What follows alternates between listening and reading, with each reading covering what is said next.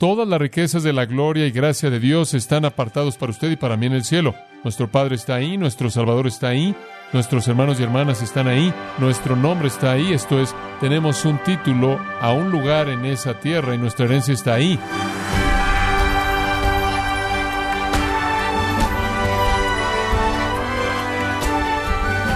Sea usted bienvenido a esta edición de Gracia a vosotros con el pastor John MacArthur.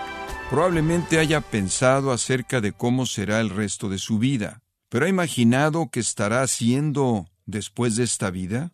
Si usted supiera que hoy es su último día en la tierra y mañana despertara en el cielo, ¿trataría de aferrarse a este mundo? Hoy puede darle una mirada a la casa eterna que Dios le ha prometido a los cristianos en la serie titulada El cielo con el pastor John MacArthur. Quiero enseñarle lo que la Biblia tiene que decir a manera de introducción al tema del cielo. Las escrituras hacen referencia al cielo alrededor de 550 veces. Si nuestra mente va a estar centrada en el cielo y vamos a anhelar el cielo, tenemos que conocer un poco del cielo para que tengamos algo que en cierta manera nos atraiga en esa dirección.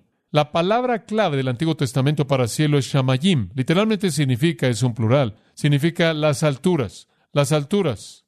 La palabra clave del Nuevo Testamento es Uranos, a partir de la cual el planeta Urano fue nombrado. Literalmente significa aquello que está elevado. Entonces es un término general en el sentido de que significa algo que es alto y algo que está elevado. Ahora, cuando vemos hacia arriba al cielo y vemos el cielo de la noche o el cielo de día, estamos viendo el cielo. No obstante, nuestros ojos pueden llegar hasta cierto punto. Permítame tan solo darle este pensamiento del apóstol Pablo. En 2 de Corintios él dice, capítulo 12, versículo 2, que fui arrebatado al tercer cielo. Muy bien. 2 de Corintios 12, 2, arrebatado al tercer cielo. Ahora esa es una indicación muy clara de que hay tres cielos. Muy bien. Entonces hablemos de los tres cielos. ¿Está bien? El primero es lo que podríamos llamar el cielo atmosférico. El cielo atmosférico. Ese es el espacio inmediatamente arriba de la Tierra. Ese es el aire que respiramos. Eso generalmente es llamado la troposfera. Algunas veces cuando la Biblia habla del cielo, se está refiriendo a ese primer cielo. La atmósfera alrededor de la Tierra es el aire que respiramos, es nuestro ambiente en el que vivimos. Por ejemplo, hay varios lugares, pero creo que en Isaías 55, versículo 9, como están los cielos más altos que la tierra, Así mis caminos son más altos que vuestros caminos, y mis pensamientos que vuestros pensamientos, porque como la lluvia y la nieve descienden del cielo, sí, el primer cielo. El primer cielo es el cielo atmosférico, de donde la lluvia y la nieve descienden. Dice que no regresan ahí sin regar la tierra y hacerla germinar y dar semilla al que siembra y pan al que come. El ciclo hidrológico, el cual es el ciclo de agua, ocurre en el primer cielo. Es la atmósfera alrededor de la Tierra. También hay varias referencias en los salmos a esa atmósfera. Dice, por ejemplo, en el Salmo 147.8, que Dios cubre los cielos con nubes. Provee lluvia para la tierra. De nuevo, ese es el cielo atmosférico. El segundo cielo, y las escrituras también se refieren a este, y ese es el área planetaria el área en donde las estrellas y las lunas y todos los planetas se mueven. Las escrituras también se refieren a este cielo. De hecho, ahí atrás, en el primer capítulo de Génesis, Dios dijo, haya luces en la expansión de los cielos, haya luces en la expansión de los cielos. Y lo que él quiso decir con eso, él lo explica. Luces, dos grandes luces. Y lo que él quiso decir con eso, él procede a decirlo lumbreras, dos grandes lumbreras, la lumbrera mayor para gobernar el día, la lumbrera menor para gobernar la noche. Y también hizo las estrellas, y Dios las puso en la expansión de los cielos para dar luz en la tierra. Y de nuevo, el cielo ahí es el cielo de los planetas, el cielo de las estrellas y las lunas. El salmista también se refiere a eso como el cielo. Ese es el segundo cielo. Después el tercer cielo, pasando más allá del segundo cielo, es el cielo divino. Ahora ahí es en donde Dios vive. Y ahí es en donde Él vive con sus ángeles santos y donde Él vive con todos los santos de todas las épocas que han sido redimidos. Ese es el cielo en el que queremos concentrarnos. El cielo en donde Dios vive, en donde los ángeles santos viven, en donde todos los redimidos de todas las épocas viven y vivirán por los siglos de los siglos. Ahora quiero darle una referencia para que usted no se confunda. Pase por un momento a Primero de Reyes 8:27. Primero de Reyes 8:27. Dice, He aquí que los cielos, los cielos de los cielos, no te pueden contener. Salomón dice, cuánto menos esta casa que yo he edificado. Ahora aquí las escrituras dicen que, por un lado, inclusive el cielo, más cielo, literalmente en el hebreo, el cielo de los cielos, no pueden contener a Dios. ¿Cómo podemos decir por un lado que el cielo de los cielos no pueden contener a Dios y por otro lado que el cielo de los cielos es su morada? No estoy seguro. No estoy seguro de cómo podemos decir eso, pero eso es lo que la Biblia dice. Hay un sentido en el que el cielo de los cielos no puede contener a Dios, sin embargo hay un sentido en el que ahí es donde Él vive. No creo que es demasiado difícil de entender. Usted lo puede entender a partir de una ilustración humana simple. Tengo un lugar en donde vivo, pero hay un sentido en el que mi casa no me puede contener. No puede contenerme corporalmente en todo momento. Y ciertamente no puede contener el efecto de mi vida, el efecto de mi influencia y demás. Entonces, de una manera muy cruda, una manera muy común, podemos entender que Dios puede morar o vivir en el cielo y, sin embargo, el cielo en un sentido no puede contener a Dios. Pero hay un cielo de cielos en donde Dios vive.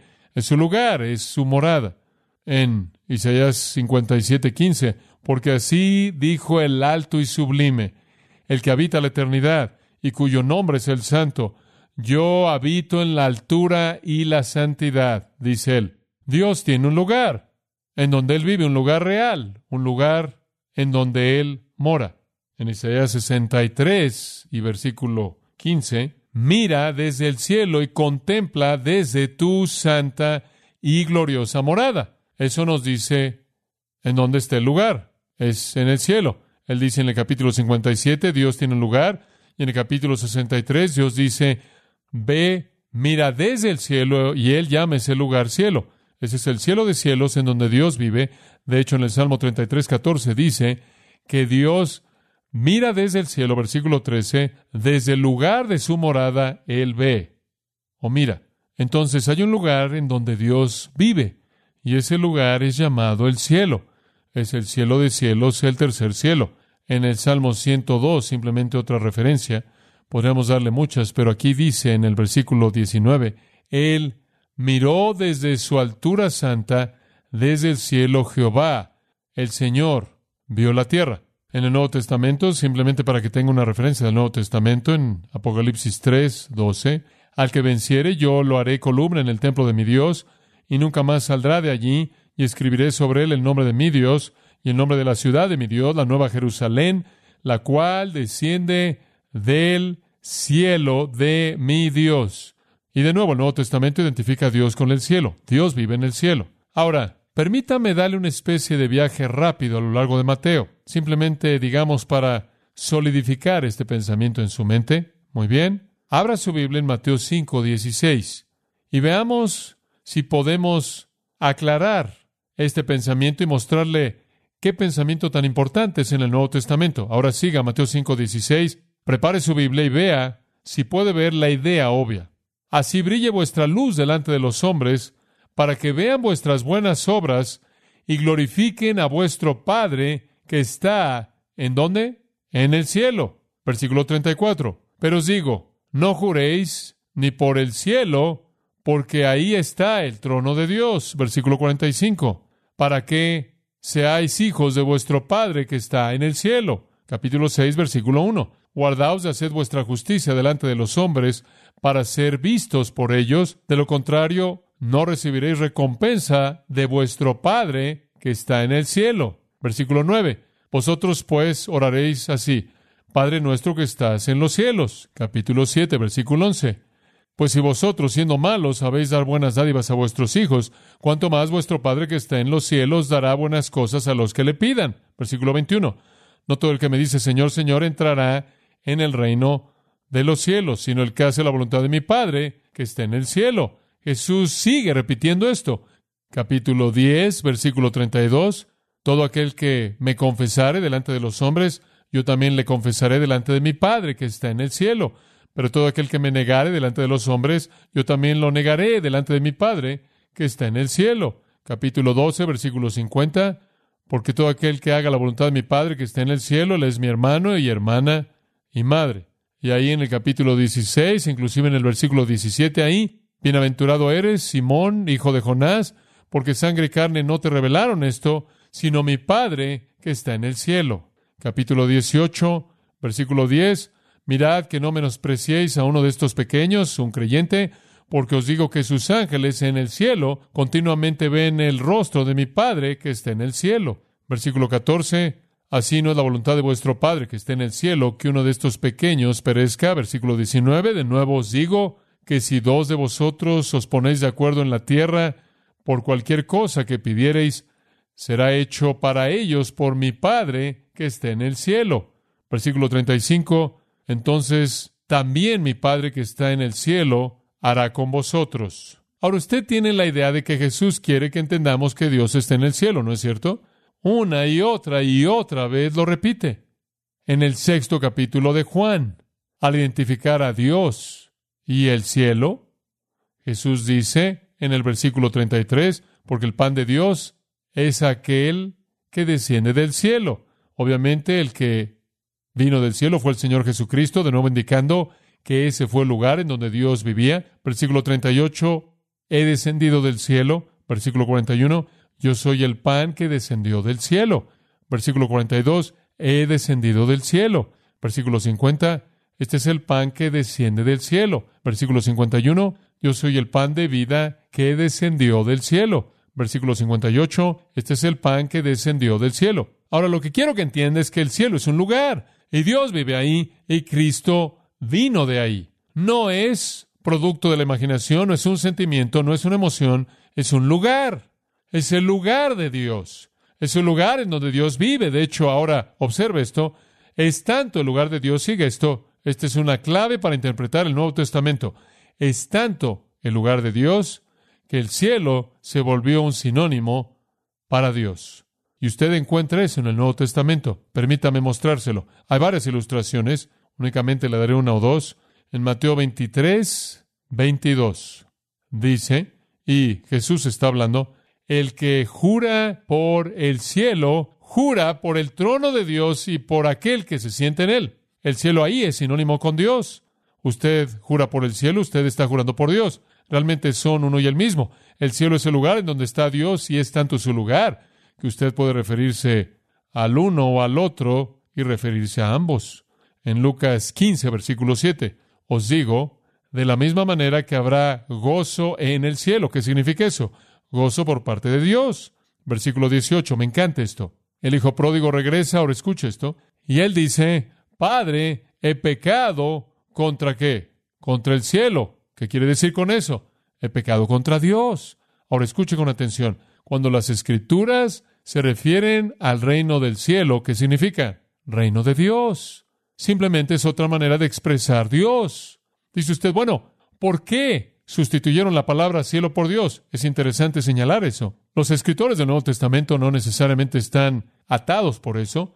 Se refieren al reino de Dios y al reino del cielo. Jesús se refiere al reino de Dios y al reino de los cielos, pero significan una cosa y lo mismo. En el periodo entre el Antiguo y Nuevo Testamento hay un espacio de 400 años llamado el periodo intertestamentario. Durante ese periodo, los judíos realmente desarrollaron la tendencia a nunca usar el nombre de Dios.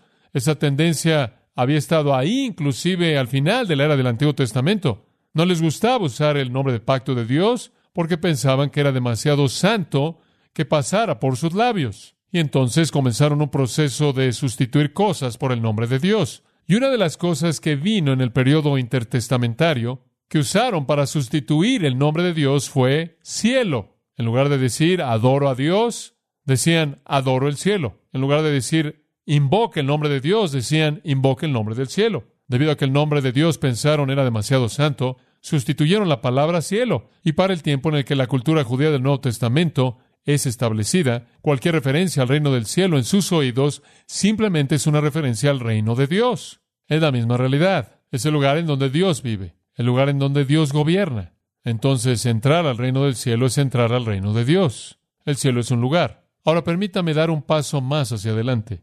El apóstol Pablo dice algo muy interesante en Efesios capítulo 1. Véalo por un momento. Versículo 3. Bendito sea el Dios y Padre de nuestro Señor Jesucristo. Ahora sigue esto.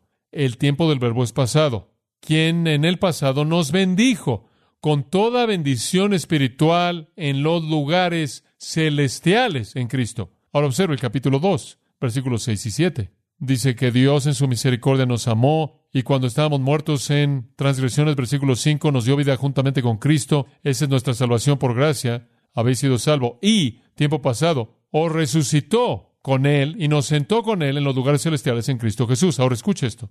Todavía no estamos en el cielo. Ese es un lugar, no estamos ahí. Aunque no estamos en el cielo, estamos en qué? En los lugares celestiales. Dice usted qué significa eso. Le voy a decir lo que significa.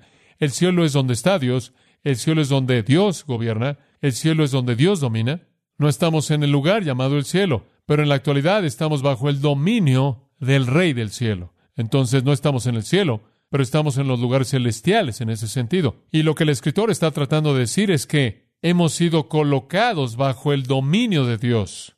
Cuando la Biblia dice que Jesús predicó que el reino de los cielos se ha acercado, él quiso decir que el reino de Dios se ha acercado. Y cuando él llamó a la gente al reino, él los llamó a la salvación. Cuando Jesús dijo, debe ser salvo, él quiso decir salvación. Cuando él dijo, debes heredar la vida eterna, lo mismo. Él quiso decir salvación. Y cuando él dijo, entrad al reino de Dios o al reino de los cielos, él quiso decir salvación. Entonces, cuando usted es salvo y hereda vida eterna y se ha convertido en un creyente en Cristo, usted entró en el reino de Dios, usted está bajo su dominio, no en el cielo, sino en los lugares celestiales, por así decirlo. Usted está bajo su gobierno. Entonces, en la actualidad no vivimos en el cielo, pero vivimos en los lugares celestiales. Y esa es la razón por la que debemos estar preocupados por cosas celestiales. Tenemos una vida celestial. Nuestra nueva vida en Cristo es vida en los lugares celestiales. Esto es, es bajo el dominio y gobierno de Dios. Ahora, ¿cómo es el cielo?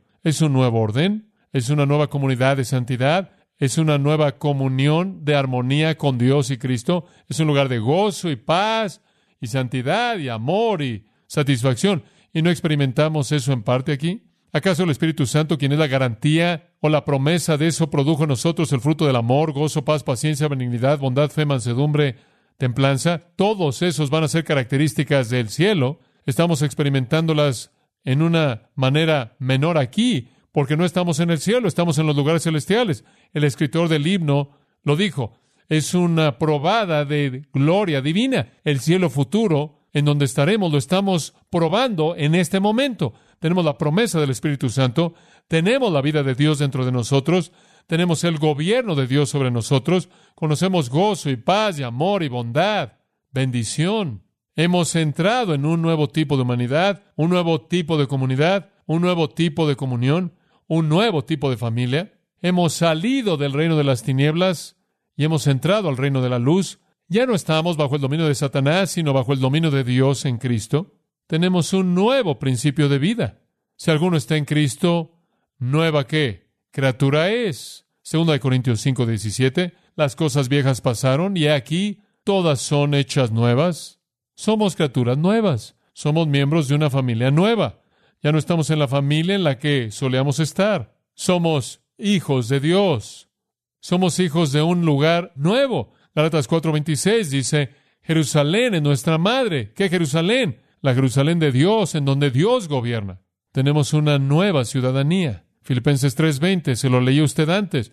Nuestra ciudadanía no está en este mundo, está en el cielo. Tenemos un nuevo afecto. Debemos poner la mira en las cosas de arriba y no en las de la tierra. Tenemos un nuevo almacén. Nuestros tesoros deben ser colocados ahí. Entonces el cielo es un lugar, pero también es una esfera en este mundo en donde Dios gobierna y nos da una probada de gloria divina. Ahora escucha esto. Lo mejor de su experiencia espiritual es una probada de lo que será común y corriente en el cielo. Sus alturas más elevadas espiritualmente sus profundidades más profundas espiritualmente, sus bendiciones más grandes espiritualmente, serán las cosas comunes y corrientes del cielo. Estamos probando en una manera pequeña la era venidera, las glorias de la vida venidera. Entonces vivimos ahora en los lugares celestiales y necesitamos ocuparnos con ese tipo de manera de pensar celestial. Somos parte de un orden nuevo, una nueva comunidad, una nueva comunión. Poseemos un nuevo principio de vida, una nueva familia, una nueva ciudadanía, un nuevo afecto. Y únicamente estamos pasando por esta vida en este mundo hasta que podamos llegar al lugar en donde toda la realidad celestial se vuelva simplemente eso para nosotros. Ahora es una esfera en la que vivimos bajo el gobierno de Dios y en la bendición del Espíritu Santo. Algún día será eso y un lugar en donde de hecho colocaremos nuestros pies glorificados y caminaremos. Un lugar real. La oración de Jesús, qué oración tan magnífica, magnífica es. Juan 17, escuche el versículo 24, me encanta. Padre Jesús dice, aquellos que me has dado, quiero que donde yo estoy, también ellos estén conmigo para que vean mi gloria. Ese es Jesús orando al Padre para llevar a los suyos al cielo en donde Él vivirá por los siglos de los siglos. Entonces estamos en los lugares celestiales ahora y algún día estaremos en el cielo. ¡Qué esperanza tan tremenda! En Juan 14, ¿se acuerda? Promesa hermosa. No se turbe vuestro corazón. ¿Creéis en Dios? Cree también en mí. En la casa de mi padre muchas moradas hay, muchos lugares donde vivir, no mansiones, habitaciones. Si así no fuera, yo lo hubiera dicho, voy pues a preparar lugar para vosotros, y si me fuere y os prepararé lugar, vendré otra vez y os tomaré a mí mismo para que donde yo estoy, vosotros también estéis. Como puedo ver, Jesús quería que estuviéramos para siempre donde Él está, para que viéramos su gloria y la gloria de su Padre. Y Él está ahí en ese momento preparando un lugar para nosotros. En la casa de mi Padre muchas habitaciones hay. Estaremos en una forma física, vamos a hablar de eso, cómo seremos en el cielo, será una forma física en un sentido, sin embargo será en una forma eterna y glorificada sobrenatural en otro sentido. Dice usted, bueno, ¿de dónde obtienes el modelo para eso? El cuerpo resucitado de Cristo. ¿Se acuerda usted de que Él caminó, Él comió, sin embargo Él ascendió por el espacio al cielo? Y entonces estamos esperando ese lugar. Estamos esperando ese lugar. La Biblia lo llama una ciudad cuyo constructor y arquitecto es ¿quién? Dios. ¿Sabe usted cuánto significaba una ciudad para la gente en tiempos antiguos? Como puede ver, una ciudad en tiempos antiguos era un lugar de seguridad. Una ciudad era un lugar de refugio. Adentro de los muros había hermandad y armonía. Adentro de los muros había seguridad, protección. Y usted puede imaginarse que la gente nómada de tiempos antiguos que iba viajando por el desierto era vulnerable a los ladrones que venían y robaban y quitaban sus vidas, eran vulnerables a los elementos, eran vulnerables al clima, y usted puede imaginarse después de meses, quizás semanas, de ese tipo de vida, cuán refrescante era entrar a la protección de una ciudad fortificada y con muros, y ahí encontrar armonía y comunión, gozo, compañerismo. Usted tiene que ver una ciudad desde el punto de vista de los tiempos bíblicos. Necesitamos esa manera de pensar. Necesitamos vernos a nosotros mismos como peregrinos y extraños pasando por este mundo, esperando una ciudad cuyo constructor y arquitecto es Dios, un lugar real a donde realmente iremos y viviremos realmente con Cristo. Así como sus discípulos estuvieron con Él después de su resurrección, nosotros estaremos con Él. Así como Tomás podía tocar sus dedos y tocar su costado, así también lo tocaremos, así nos sentaremos con Él, así cantaremos con Él, un lugar real.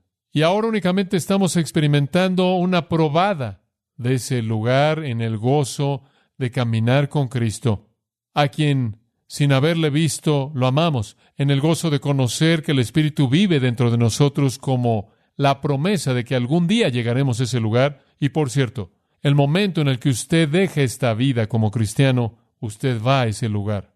No hay limbus patrum, como los teólogos medievales lo llamaban. No hay un limbo. No hay un purgatorio. No hay un foso en el que usted espera. Usted inmediatamente va a la presencia del Señor. Ausente del cuerpo, dijo Pablo, presente con el Señor. Filipenses 1, mucho mejor partir y estar con Cristo. ¿Ese es el deseo de su corazón? Debemos en esta hora vivir en los lugares celestiales al grado que anhelamos la totalidad de todo lo que esa bendición espiritual podría llegar a ser. ¿Se regocija usted por la obra de Dios en su vida? ¿Se regocija usted porque Él le ha dado a usted todas las bendiciones buenas que tiene? Si lo hace, usted va a querer más. Y si usted va a querer más, va a querer el cielo. Entonces, cuando yo pienso que Jesús de hecho oró, que todos los que lo conocen de hecho pasarán la eternidad con Él para ver su gloria, cuán agradecido estoy a Dios por eso. Y quiero tener el corazón de Pablo. Literalmente quiero anhelar ser revestido con mi forma celestial. Quiero salir de este mundo y seguir con la bendición eterna. Y espero que para cuando acabemos con esta serie quieran la misma cosa y va a tener un efecto profundo en cómo vive su vida en este mundo. Inclinémonos juntos para orar. Padre, simplemente oro porque cada uno de nosotros aprenda a vivir con el cielo en la mente. Suéltanos de este mundo. Ayúdanos verdaderamente a poner la mira en las cosas de arriba, en donde todo lo que realmente amamos nos esté esperando. En el nombre de Cristo. Amén.